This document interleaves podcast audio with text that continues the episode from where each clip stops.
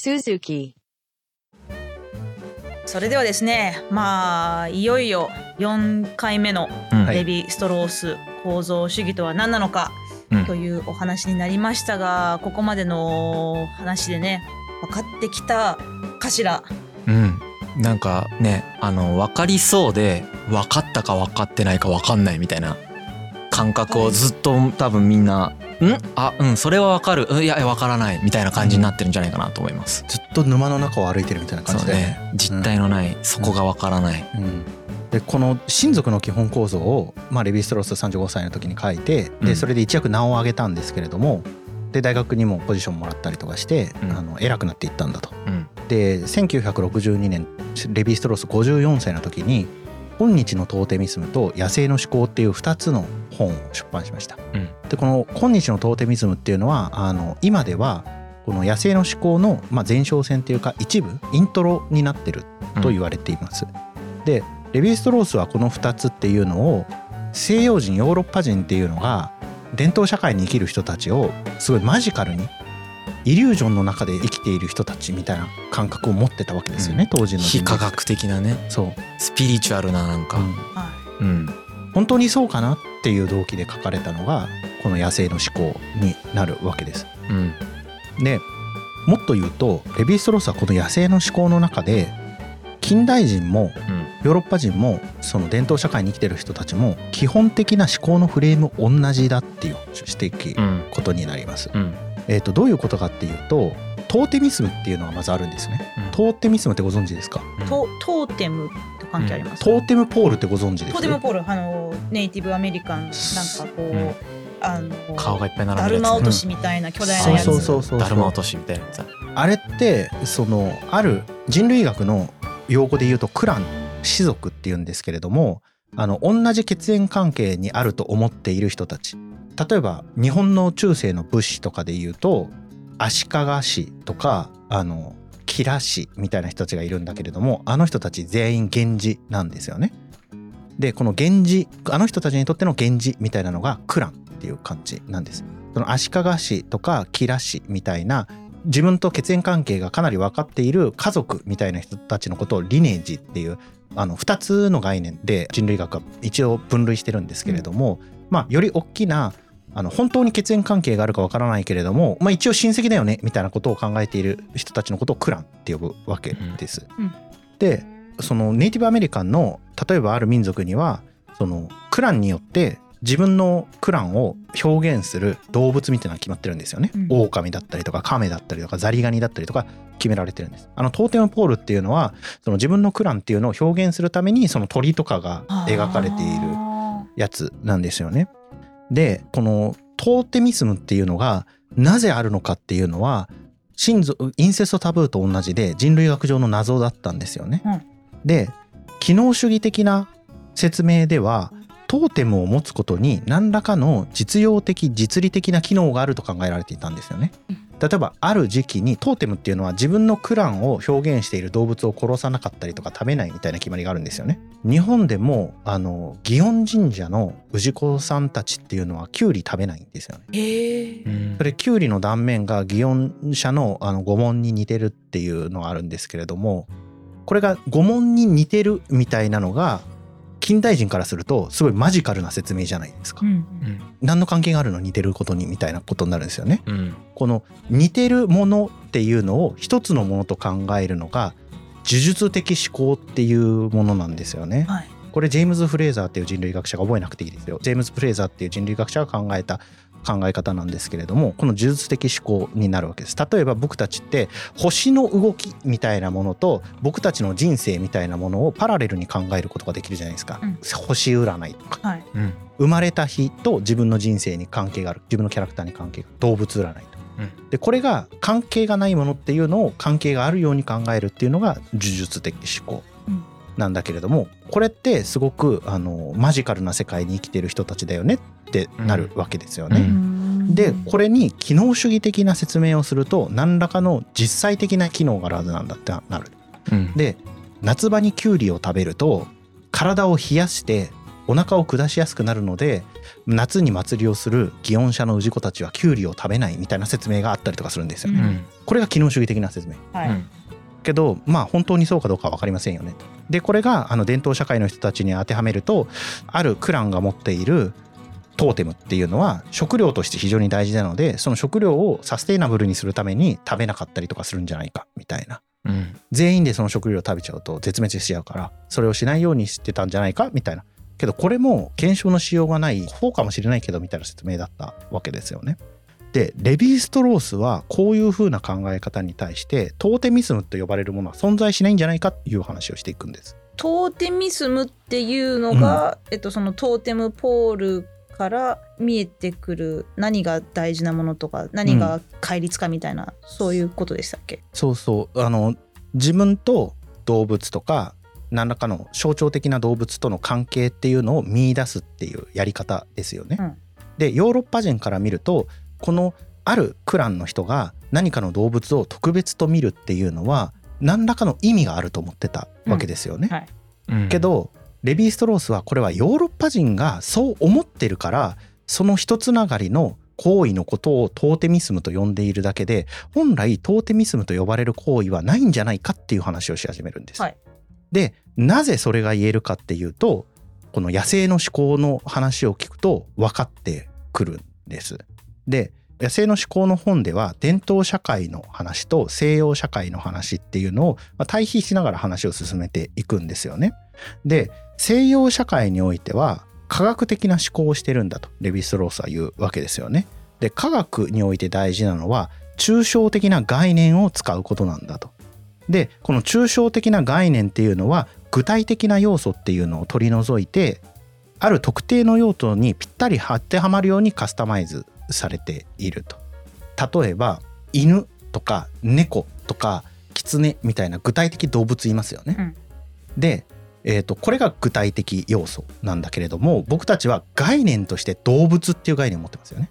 まあ哺乳類とかでもいいけど哺乳類っていう概念を持ってますよね。で哺乳類っていう概念は別に具体的動物を何一つ指し示していないんだから大枠の概念を表現しているわけですよね。動物という概念を表現しているんだと。でこの具体性っていうものを取り除かれた概念っていうものを使ってロジックを組んでいくのが科学的思考なんだ。これが西洋でやられてるやり方。対して伝統社会においてどういうふうなことをやられているかっていうと具体的な犬とか猫とか狐っていうものを記号として使っているんだと何らかの象徴的なアイコンとして使ってるんだよみたいな話をするんだと。うんなので、えっと、民族によってはめっちゃ何百種類もの動植物の名前を持っているのに動物とか植物っていうカテゴリー名を持ってなかったりとかするらしいんですようね。んうん、だから個別にそれであること具体的にそれであることが結構大事でそれをレトリックを使って意味を付与しているんだと。でレトリックっていうのがどういうことかっていうとまあいろいろなレトリックのやり方があるんだけれどもここで大事なのは2つあって隠喩メタファーと勧誘メトニミーっていうのがあると。隠喩っていうのがどういうことかっていうと例えば白雪姫の名前の付け方雪のように白い肌を持った女の子と白い雪と白い肌っていうのがまあ似たようなものなのでそれがあのアナロジーとしてつながってるこれが隠喩なんだと。で勧誘っていうのは赤ずきんみたいな感じで赤ずきんをかぶった女の子っていう相対があるんだけどその女の子の頭巾を赤い頭巾をかぶっているっていう部分を着目してそれを全体の名称として使うってこれを勧誘っていうんだと。でこの隠喩と勧誘を用いて具体的な動植物とかそのものとか出来事みたいなものを使うっていうのがこの伝統社会における思考法なんだという話をレヴィ・ストロースはしていくわけなんですよね。はいこれがさっき言った呪術的思考ですよね。うん本来関係のない2つを同じものだと考える。うん例えば黒いインコと白いインコっていうのがいるんだと。うんそれがそれぞれさっきオーストラリアの先住民のところで話をした漢族の名前だったりとかするんですよ。黒インコ族と白インコ族がいると。でこの黒いインコと白いインコっていうのはそれぞれ死と生のメタファーだったりとかするわけなんですよね。そうすると黒インコ族と白インコ族の関係もお祭りなどで生を司っている人たちと死を司っている人たちみたいに分けられたりとかするんですよ。これはメタファーとメトニミーを使って関係性っていうのを作り出しているんですよね。でこれは対立を作り出してその対立でその他のものっていうのを組み合わせていくっていう変換をしていくっていうことになるわけです。で伝統社会ではそのような思考法をしてますよっていう話をまずしてると。でこの2つの思考法っていうのはすごく違うもののように思えるんだけれども実は同じことをやっていて伝統社会と西洋社会がってことねそう。2つっていうのは。そう、うん。その呪術的思考と科学的思考っていうのはめちゃめちゃ違うように思えるんだが実は同じことをやっていて何かっていうと対立を見つけ出してその対立をもとに分類していくっていう意味では同じことをやっているんだと。うんで西洋によっては具体性っていうのを排除していくのでその排除された具体性に基づいて何らかの意図を持った建築物みたいなのを作ることができる例えばうんベルサイユ宮殿のような。うんけれどもベルサイユ宮殿って例えば建物の一部みたいなのが破壊されたらそれと全く同じ部品を探してきてそこにくっつければ建物っていうのは修復されるわけですよね。けど伝統社会においてはそれぞれ具体的特徴を持ったものっていうのを使って集めてきた石であの日本のお城のうんあの石垣みたいな感じでそれを積み重ねて作っていくんだと。そうするとそれが規格化されてないから一部が壊れるとまたいろいろな石を集めてきて一から組み直しになるよねと。これが伝統社会におけるあのやり方なんだが本質的にはあの知的好奇心を持って世界を観察しその観察された世界を分類していって何らかの方法で積み上げていくっていうことでは同じことをやっているよねと。うんこれが人間のもともと持っている野生の思考なんだっていうことがレヴィ・ストロースが言っていることなんですよね。でそれで言うとさっきのトーテミスムの話っていうのは黒インコ族が黒インコと特別な関係を持っているわけじゃないんですよね。黒インコと白インコの対立関係と黒インコ族と白インコ族の対立関係と生と死っていう概念の対立関係があることが大事なんですよね。うんこれが隠喩と寛喩を用いて変換されていくんです。つまり同じ構造を持っているんだっていう話になっていくんですよね。だからトーテミズムは存在しない。トーテミズムっていうのは黒インコ族と黒インコの関係に意味があると考える考え方だから。それはヨーロッパ人がそういうふうにものを見るからそういうふうに見えるだけですよねっていうのがレヴィ・ストロースの言い分なんですよね。うん野生の思考の一番最後の章っていうのは実はサルトルへの批判なんですよね。第1話で話したのでもう皆さん忘れてるかもしれないんだけれども、うんうんここでサルトルが帰ってくるんですよね。はいうんでサルトルまでの西洋哲学では伝統社会に生きている人彼らにとっては未開人ですよね。うん未開人は劣った思考しか持っておらずサルトルの考え方を復習すると彼らは弁証法的に発展していく歴史っていうのを考えてたわけですよね。その歴史法則にのっとって未開人の思考も西洋人のように発展していくと考えてたわけですよね。うんけど今の科学的思考と呪術的思考にうん実はあんまり差がないっていう話をするとどのように見るかっていう視点の問題だよねっていう話になってくるうんわけですよね。レヴィ・ストロースは発展していく歴史っていうスコープを持っているのは世界の中で西洋人と東アジア人しかいないと。うんうんで未開人っていうのは歴史を持っていないんではないんだと。うん未開人にとって大事な歴史っていうのは出来事が起きているんだとその出来事の固有性みたいなのが大事であってうんこれをレヴィ・ストロースは純粋歴史っていうんですよね。でこれを歴史をどのように取り扱うかっていうのはそれぞれの文化におけるその思考のやり方にのっとってやってるだけだと。西洋においては時間っていうのを一直線上に考えて起きた出来事っていうのを時間の時系列に沿って並べていくっていう歴史観があるんだけれども、うん伝統社会ではそうじゃない出来事は出来事として具体的事例として置いておくんだっていう風な歴史観を持っているんだと。でそうすると未開人があの劣った思考を持っているわけじゃないんだと。いう話になってくると。うんはいでこれがレヴィ・ストロースからサルトルへの批判なんですよね。つまり構造主義において大事なのはいろいろな視点からものを見えることなんですよね。こういう風に見たらこうだよねと。うん例えば四角平面に正方形を描くとうん正方形を描いてこう自分の視点っていうのをずらしていくとそれがひし形になったり台形になったりしますよね。うん同じだとその視点がずれることによって見え方が違うんだがそれは一つの図形のバリエーションに過ぎないんだ。だから視点をどこに持つかということによってあのどのように見えるかが決まるんだが最も究極的には構造があるだけ。初めの四角形という四角形っていうかその線で構成された図形っていうその正方形があるだけなんだっていうことがレヴィ・ストロースが言ってること。でレヴィ・ストロースはこれによってその西洋中心の哲学っていうのを、まあ、乗り越えた。うん。見なせるっていう話なんですよ。ね。これがあのエイリアンがお腹から出てきてる状態。そう。西洋哲学が自らの腹を食い破って出てきて、タタタって走っていって何もなかったことに今なってるみたいな。そうそうそうそこの概念をやっぱり踏まえてないもんね今の。う、うん。ただちょっと難しかったね今の話。いやーなんていうかうん。ね。どうですか？あのー本当にこううん。あなんかつかめたと思ったら数分後に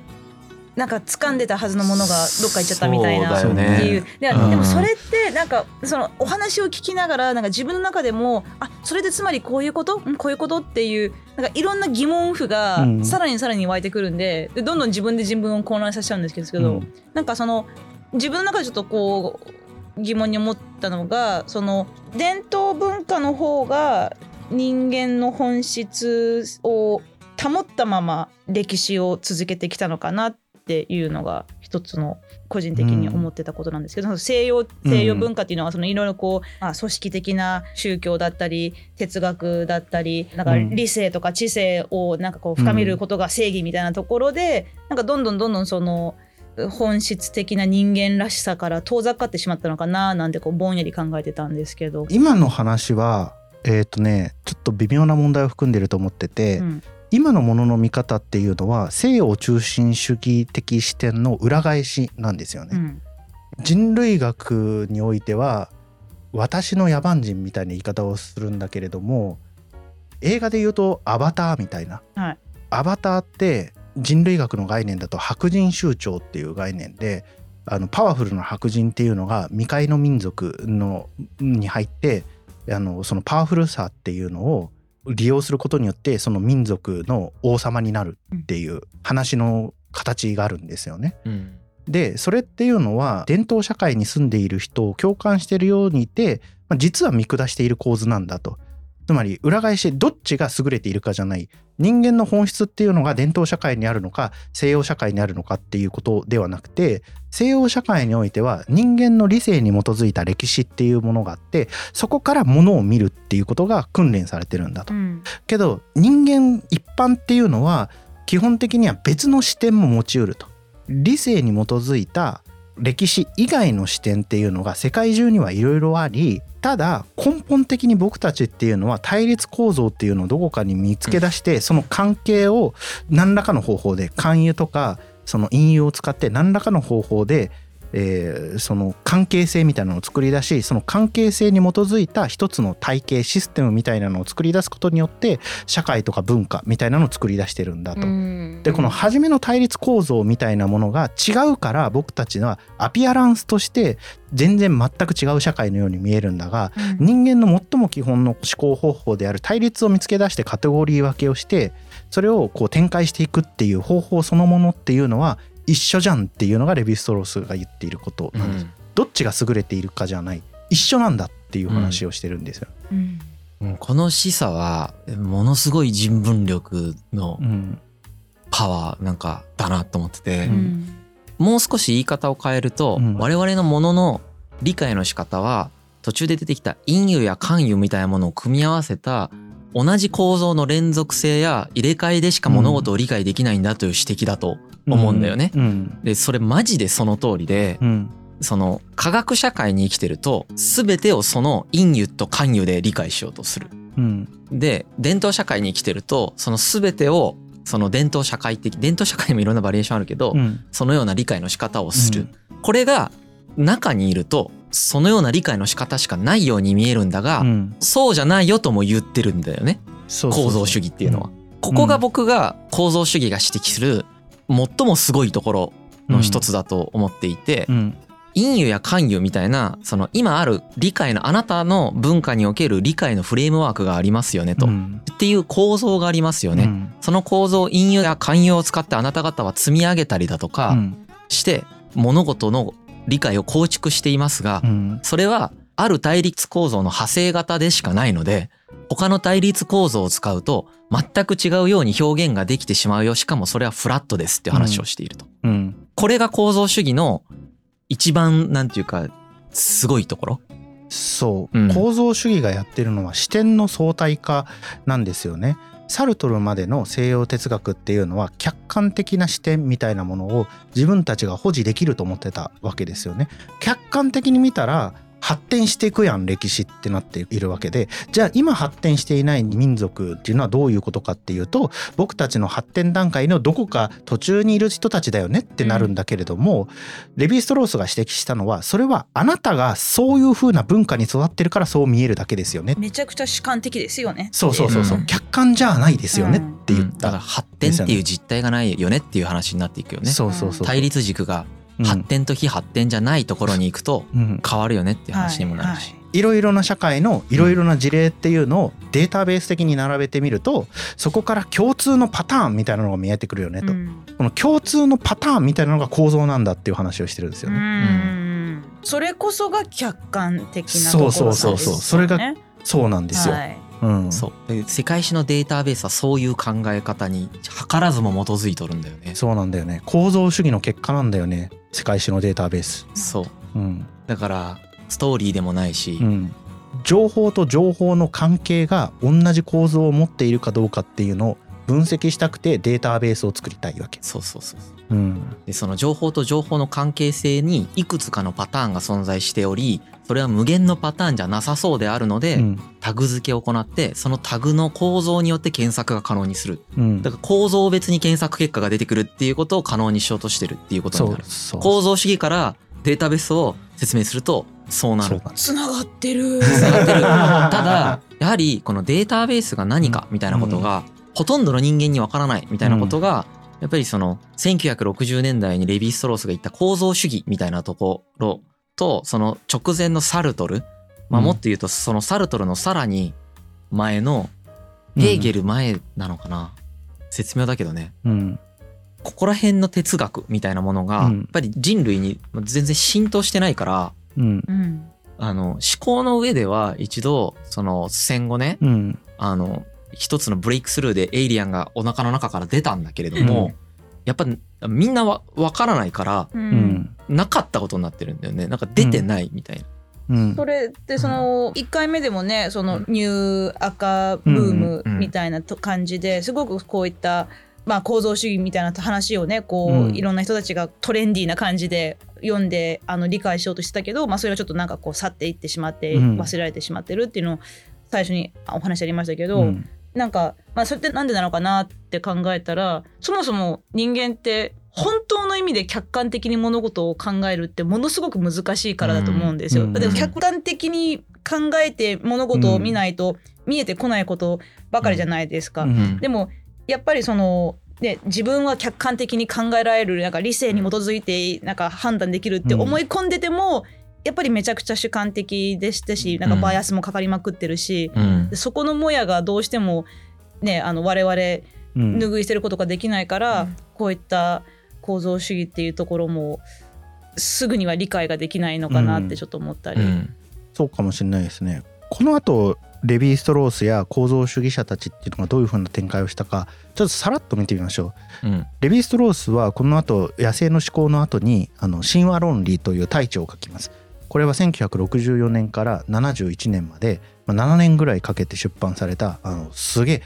親族の基本構造っていうのが人を殴り殺せるぐらいの厚さを持ってるんですが この同じぐらいの厚さのやつが4冊あるってやつをうん。逆に殴り殺せなくなる。持ち上げられなくなる。っていうのをまあ書いたんだと。これはあの構造主義的なものの見方を使って神話っていうのを分析したことでまあ批判もあるんだけど一応神話研究っていうのを一旦終わらせた研究だとも言われてるんですよね。うんいろいろな立場があるんで僕の評価っていうのはできないんだけれどもあの構造主義によって世界中の神話っていうのがあの一応説明できたんじゃないかと言われていると。で、まあ、レヴィストロースはその後、まあ、いろいろな業績っていうのをあるんだけれども2009年にまあ亡くなったです。うんでそのレヴィストロースが登場した時期っていうのは実はレヴィストロース以外にもいろいろな構造主義者と呼ばれる人たちが出てきてそれが歴史学のミッシェル・フーコーとかうん。精神分析学のジャック・ラカン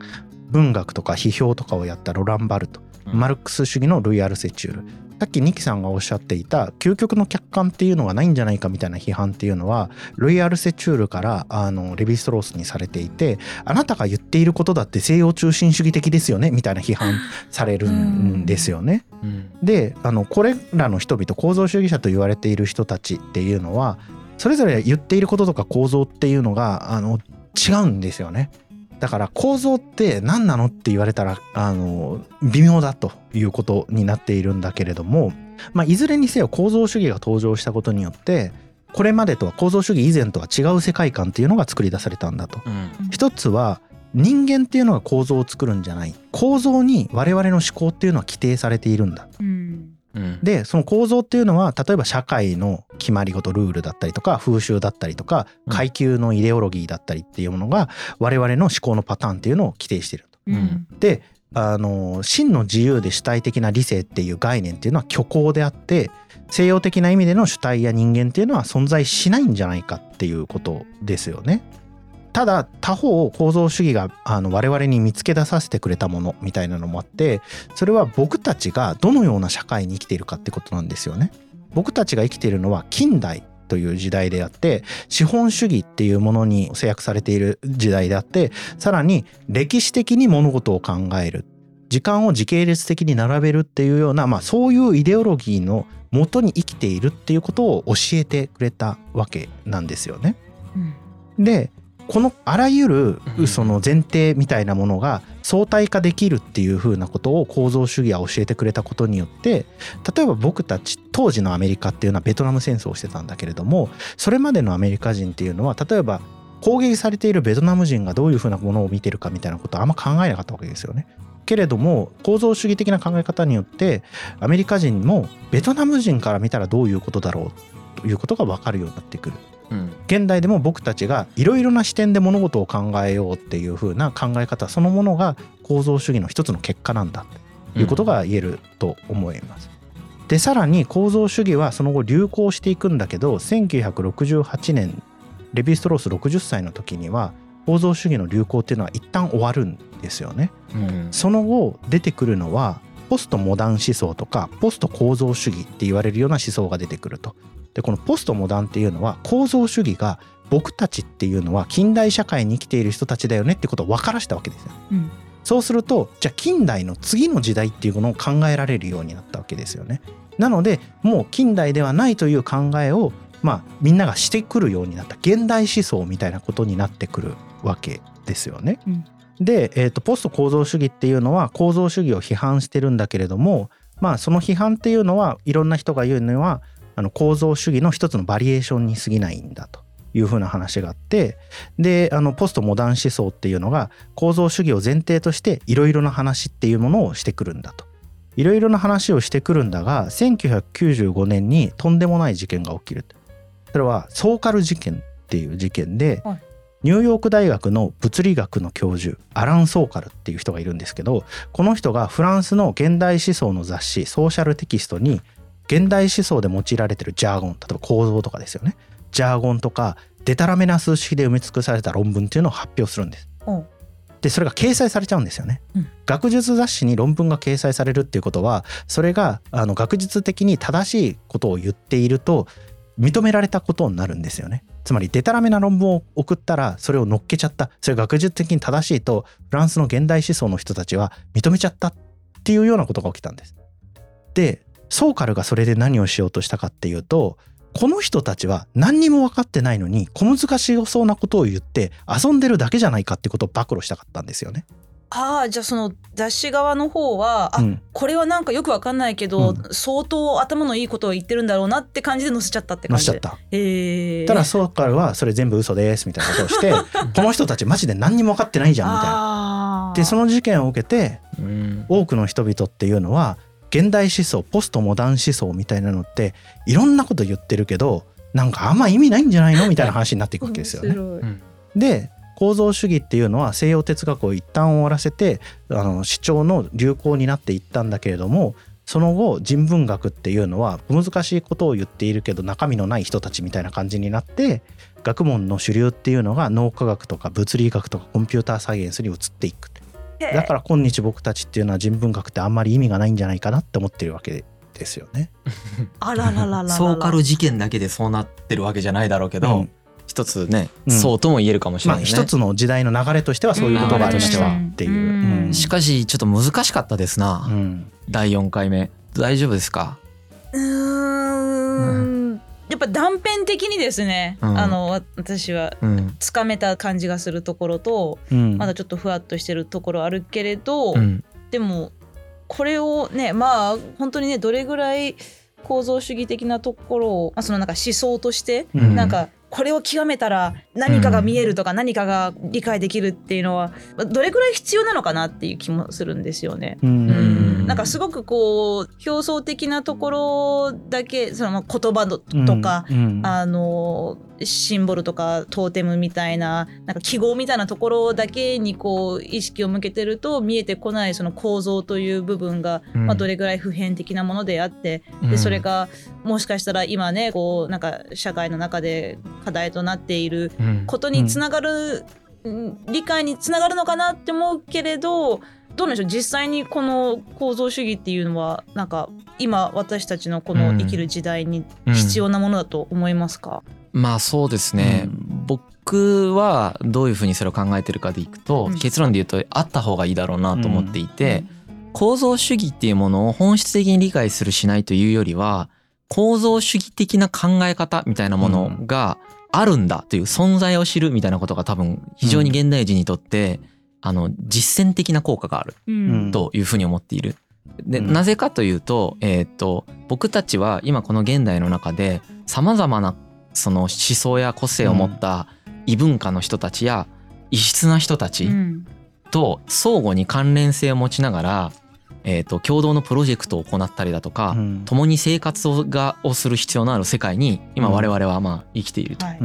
でインターネットとかでも全部つながってるしね。うん。でそのような世界の中で、えー、とサルトルまでの西洋哲学的理解のみでこの世界というものを理解しようとしてしまうと、うん自分とは違う構造を持った人間の構造というものの存在を完全スルーしてしまうんですよ。うんうんその構造みたいなものが、えー、と理解できなかったとしても自分の持っている構造と別の構造が存在しておりうん。それは根源的には同じ対立構造によって成り立っているうん。自分のフレームワークとフラットな存在のものなんだという概念があれば構造主義のことを、まあ、深く理解してなくてもかなり構造主義的理解をしてると言えると思う。でその理解は我々がこの世界この時代で生きることに非常に役立つと思うし、うん。そのような理解がない人間は非常に生きづらいだろうなっていうのが僕の理解。はいです。なんかうん、多分ね僕の感覚ではミキさんがあの分かんないなって思うのはあまりにも当たり前のことを言ってるように感じるからじゃないかなって思うんですよ。なんか相対的であるとかあのはい別の民族の人は別のことを考えているみたいなことっていうのが今日の僕たちにとってはめっちゃ当たり前だと思うんですよね一方で。うんけど他方を今日の僕たちっていうのは基本的にはその正しいか正しくないかでものを見がちじゃないですか。うん。うん。これがレヴィ・ストロースが批判した西洋中心主義的な考え方。西洋じゃなくてもいいんですよ。正しいか正しくないかで考えようとする思考のフレームっていうのは自分か中心主義的な考え方なんですよね。うん。正しいあり方と正しくないあり方があってうん。自分たちが進んだやり方でありそうじゃない人たちは劣った人たちなんだ。間違った人たちなんだという考え方そうですよね。ここに特権性があるはいわけですよね。うんでサルトルは弁証法的に発展していく理性によって発展していく歴史というものがありそれが正しくてそこに自らを投げ出せる人間が正しい人間だって言ったわけですよね。うんけどそれは彼がそのような思考フレームを持っているから正しく見えるよねっていうのがレヴィ・ストロースが言ったことなんですよね。うんレヴィ・ストロースからすると正しいか正しくないかっていうのはその思考フレームを持った一つの民族一つの文化の内部では存在するけれども客観的世界には別に存在しないと。それぞれの考え方が出てくる土壌みたいなのがあってそれは僕たちの最も基本的な考え方である対立構造を作り出してカテゴリーを作るっていうこの思考フレームによって行われているんだから基本的に根本的にはフラットなんだうん相対的なんだ。うん。っていう話を見つけた。それがさっき深井君が言ったあの他者っていうものをどのように考えるかっていうこととものすごく強く結びついていく。うん、結びついていくし、それがフラットであるということがうん。体感的に理解してない限りは、うん。おそらくディスコミュニケーションを起こす、そうねうん。あのずっと。はい。うん。コミュニケーションができないっていう現象が起こり続けて、うん。コミュニケーションができてないことの認知さえできないみたいなことがうん。あるな起こってしまう、あるなそういうコミュニケーションになってないコミュニケーション。難しいですけどね、うん。で実際にフラットだと言っても実害を被っているような理解をされてるとかだと、はい。またいろんなね問題た例えば今起こってる戦争とかもまさにそうだと思うんだけど、うん。あの相互の理解と相互のフレームワークがあるとはいえ、うん。で構造もほぼ一緒だと思うんだけど相互に、うん。難しいじゃないですか、うん。実際には。うん実際には難しいんだが正しいか正しくないかとかうん。進んでる進んでないみたいな一軸で物事を考えるであるとか、うん。言葉の定義が合ってるか合ってないかとか。そうですね、うん。あとは一軸で物事を考えるとそれは直線的であり単線的なので、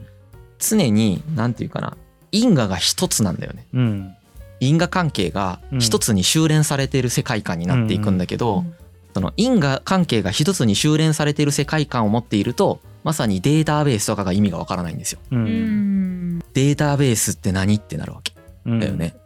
僕からすると西洋哲学は自らの力で構造主義を見つけるに至ったうん。素晴らしいことだと思うんですよね。うん。自らで自らの腹を破った。うん。でこの自らで自らの腹を破ったんだがその功績はあまり今この瞬間は受け継がれておらずうん。やはり構造主義登場以前の世界概念みたいなのでうん。その世界自体は未だに2022年の今でもうん。進んでいるとうん。いうことがなんていうか一つ考慮していいポイントだなっていうふうに思いますよね。なんかせっかく思想レベルではそこまでいってるんだから、なんか知ってたらいいのになって思ってる。うん。そそれが現代人になることだと思うんだよね。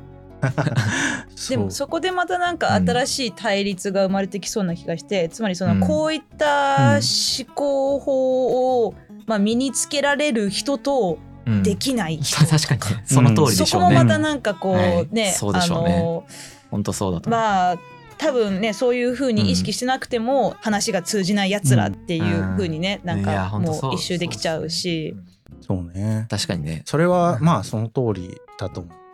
それはその通りだと思って全然別の話なんですけどやっぱ構造主義があることの良さっていうのは生きることの意味とかに結構みんな悩んでると思うんですよね。うんうんそれってやっぱサルトル的な悩みだと思うんですよ。はい何か自分の性の意味みたいなのを絶対的に与えてくれる特権的な視点っていうものがこの世に存在するんだって思うから苦しいんだと思うんですよね。でもレヴィ・ストロースはそんなものないって言ってるわけですよね。でそう考えるだけでだいぶ違うと思うんですよ。例えば今会社の中で自分がすごい正しいことを言っているのに上司の指示が変だみたいなこれは上司が変だからだみたいなことを考えるとこの二者関係のストーリーの中でその状況を理解せざるを得ないんですよね。うんけどちょっと横を見てみてその同級生が自分は大企業に勤めてるけど同級生が役所に勤めてるとか別の同級生がベンチャーに勤めてるみたいな感じで上司との関係を聞いてみると同じ構造だったりとかすると思うんですよね。うんそうするとその上司が悪い人だからとか上司が変な人だからとかではなく上司と部下の関係ってこうならざるを得ないんじゃないかみたいなことが分かるわけじゃないですか。うんそれが構造を見るっていうことなんですよね。はいそうすると自分の次できることみたいなのがやっぱ変わってくるんじゃないかっていう風なことあるよなとは思いますけどね。これ面白いよね。で、あのこの台本をね作る時に僕と室越と話してたのが、必ずしもサルトルの考え方とそのレヴィ・ストロースの考え方は矛盾もしてないうんとうんで確かにそうだなと思ったのはうん僕の中にもサルトル的世界観とレヴィ・ストロース的世界観どっちもあるんですね。うんはいこれどういうことかというと僕は自分の人生っていうものを非常に主体的に生きようとしている。うんでこの世界というものにもせっかく存在しているので主体的に関わろうとしており、まあ、自らの人生を自らの意思によって決めていこうとしている。で一方で僕は自分の人生にミッションがあるとは思っていない。ううんん何か大いなるものに突き動かされたりだとか今僕が、えー、とこの仕事をしているみたいなことに必然的な意味を見出していない。うんうんここにもし必然的な意味を見出しているとものすごく近代的発想だと思うんですねうん。それって。自分がここにいるのは何かもう大いなるものに動かされているとか、うん。もしくはいろんな人の期待を受けてここにいてそれには何か必然的な意味があるから。 destiny みたそいう。なこの destiny に乗っかって自分の使命を果たして生きていかないといけないんだという世界観っていうのは非常に近代的だと思うんですよね。別にそれを否定するつもりはない。うん。ただ近代的だっていうパターンだっていうだけなんだけど僕はたまたまそうじゃなかったんですよ。うん。あのここが構造主義的なんだけれども、うん。意味はない。うん。僕はたまたま出雲市に生まれうん。たまたまこういう家庭環境に置かれ、うんそれが偶然性が重なってこうなっていると。うんただ同じような構造に置かれておれば、うんそれがチョキでもキツネでも僕でも僕じゃない人でもおそらく似たようなことになってる可能性が高かろうと。うんパーソナリティと社会環境が一致すればみたいな。うんでその中で必然的な意味は見出していないが他にやることがないので頑張ろうと思っているとかがうん。すごくなんていうかこのサルトル的でもありレヴィ・ストロース的でもあるというかうん。構造主義的でもあると。うん。実存主義的でも構造主義的でもあるみたいなことがうん。矛盾せずできるとかもうん。なんか面白いなって思った。そうなんですよね。構造主義が結局意味とか本質は与えてくれないんですよね、うんうん。理由を与えてくれない。世界をいろいろ説明してくれるけど与えてくれないのでその理由の部分っていうのは深井君だとそのサルトル的な自らを自らのやりたいことに投げ出すみたいなことっていうのが成り立ちうる。別にそれはそれをすること自らのせいに自らで意味を見出すことっていうのは別に構造主義とは反してない、はい。うん、だけれどもいまだにこの構造主義的な視点っていうのがそれほど一般化したかっていうと、うん。特にしてないだろうなと思って今回非常に馬鹿げたことなんだが第1回でレヴィ・ストロースを取り上げた。あのそうだ最終思い回切ったっていう感じで、最終回 でやるやつこれ。そうなんかね台本作ってる時に大失敗したなと思ったんですよ。そもそもなんでレヴィストロースを選んだんですか？なんかレヴィ・ストロースのこの構造主義の考え方っていうのがめっちゃ有益だって思ってるのになんかあんまり通じないなと思ってて、うん構造主義の話をしても。私あのーシン・ウルトラマンをあの映画館で見た時に、うん。こう一瞬ねそう野生の思考が出てくるシーンがあるんですよ。といってもうん。ただ野生の思考という本をなんかこう読んでるなっていう一瞬で終わるシーンなんですけど、うんでもなんか「シン・ウルトラマン」見た後でその YouTube で考察動画めっちゃ見たんですけど、うん。その中で結構レヴィストロースうん。野生の思考うん。どういう本でおそらくだけれどこれはあくまで憶あの推測だけれど、まあ、庵野秀明はこういう意図でこの本を、この「シン・ウルトラマン」という映画に入れたんじゃないのかっていう、うん。でそれも多分なんかね多分3割しか理解でできなかったんですけど。でもなんかすごくお二人のこう、まあ、まとめを聞いてて、ううん。ん。なんかすごくこう肯定されるようなうん気持ちになるなっていうか、ううん。ん、なんかこう人間として生きる中でこうなんでこういう風に考えちゃうんだろうとかなんで自分はもっとこんな風にできないんだろうとかっていうのも、うん。なんかすごい、まあ、ざっくりとした言い方かもしれないけどいやなんか、うん、人間だからじゃない？みたいな なんかうん風に、うん。もうあの、まあ、それが構造主義し あの思考が言いたいことじゃか分かんないんですけど、うんうんどんな文化どんな環境にいようがまあホモ・サピエンスでいる以上まあどうしようもないとこはどうしようもないんだなっていうふうにこうなんかねすごいねこう自分なりにうん。落とし込もうとすると、うん。なん。かじゃあしょうがないかって感じで手放せるような、うん。そんな気にもなりますね。うん。いやでもそういうことだと思う、うんでも実際そのうん全ての因果とかを自分の自我とか世界に帰結させないってことだと思う、うん。思ってだうんただしょうがないかって思うんだけれど、それでもなんかこう人間まあこういったねこう対立的構造をどうしてもこう作りたがってしまうっていうところ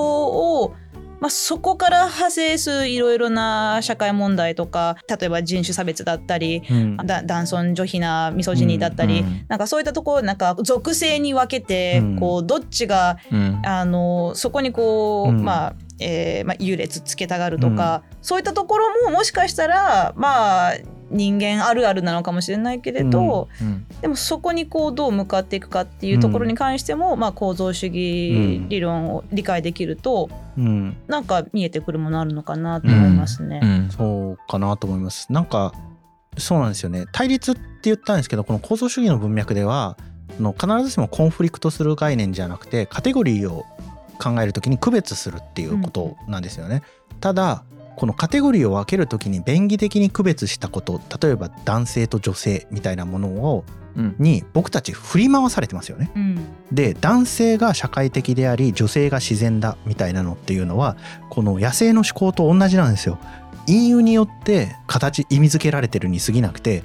別にそこに女性と自然男性と社会みたいなものに必然的な関係は何にもないんですよね。うんだとすると僕たちそれに振り回されなくていいんですよね。そのカテゴリーが分かれていることに特に振り回されなくてよくてうん。便宜的に分けたんで。うん。でそういったことも、まあ、考えうるんじゃないのかなって僕は思いますけどね。ね。恣意的ランダム性の中で分けられたうん。やつだからね、うんすごくこの構造主義が何に適用されるかみたいなことをたくさん考えないと分かっていかないよね、そうね。今みたいに例がたくさん出てこないとね。う、ん、そうだと思う。うん。まあなんかこの4回で構造主義とは何かっていうこと多分皆さん分かったような分かんなかったようなって感じだと思うんですよ。うん。そ、れでいいんですか？あのそれはまあ僕の力不足っていうことなんで皆さんのせいじゃないんだがあのーでもね、うん。多分誰がどんだけ説明の上手い人の話を聞いても、所感としてはそうなる それを初回に選んだっていうのが、うん。我々の愚かしいところニキさんを呼んでね。いやーなんかアリストテレス私とかプラトンすればいいのに。なんかもっと和気あいあいとできるテーマにすればよかったんだよね。ちょっと聞き返してもらう、なまあでもなんかいろんなやつやってみよう。だから、うん。ちょっとうん。今日構造主義で、い、いきなり結構な哲学でぶっ飛ばしてみたんだけど、うなんかいろんな人文学はい。あるんすよ、それこそ人類学とか社会学もあるしね、うん。社会学とか僕すごくニキさんと親和性高いんじゃないかなと、思ってるのでうんまあ、関心あるところでそうですよはありねますとなんでそういうところもね。うん、やってみよう。できたらいいよね。いやでもうん。今日やっぱり構造主義っていうところを抑えて、まあ抑えてってのもねあの抑えてないかもしれないけれど、うん。じゃああのなんか多分これからうん役に立つことあるんだろうなって、あこれって構造主義的に考えるとこうだよねっていうことが出てくるんじゃないかなっていうのは思いますね。うん。はい。はい、なんか日常会話でねあこれって構造主義的に考えるとさなんて言えるかどうかわからないけど 言わない方がいいかな。あの僕は大学生の時にそういう言葉を使えるのがめっちゃかっこいいことだと思ってたんですよ。だから好きで勉強してたんですよね。うんあの今回飛ばしましたけどソシュールの概念でシニフィエとシニフィアンっていう概念があるんです。意味するものと意味されるものっていう概念なんですけれどもあのシニフィエとシニフィアンっていうのが日常会話で使える人めっちゃかっこいいってずっと思ってたんですよね。あーうん。私もねなんかポストモダニズムとか、はい。あのチョムスキーが言うにはとか、はい。そういうこと言ってる人かっこいいと思ってましたね。は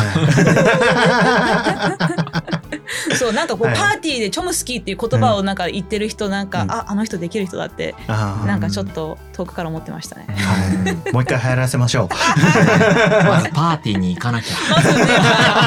ーティーでね。ね、行かないと。そうねホームパーティーでチョムスキーについて議論するとか。はい、やりましょう。はい。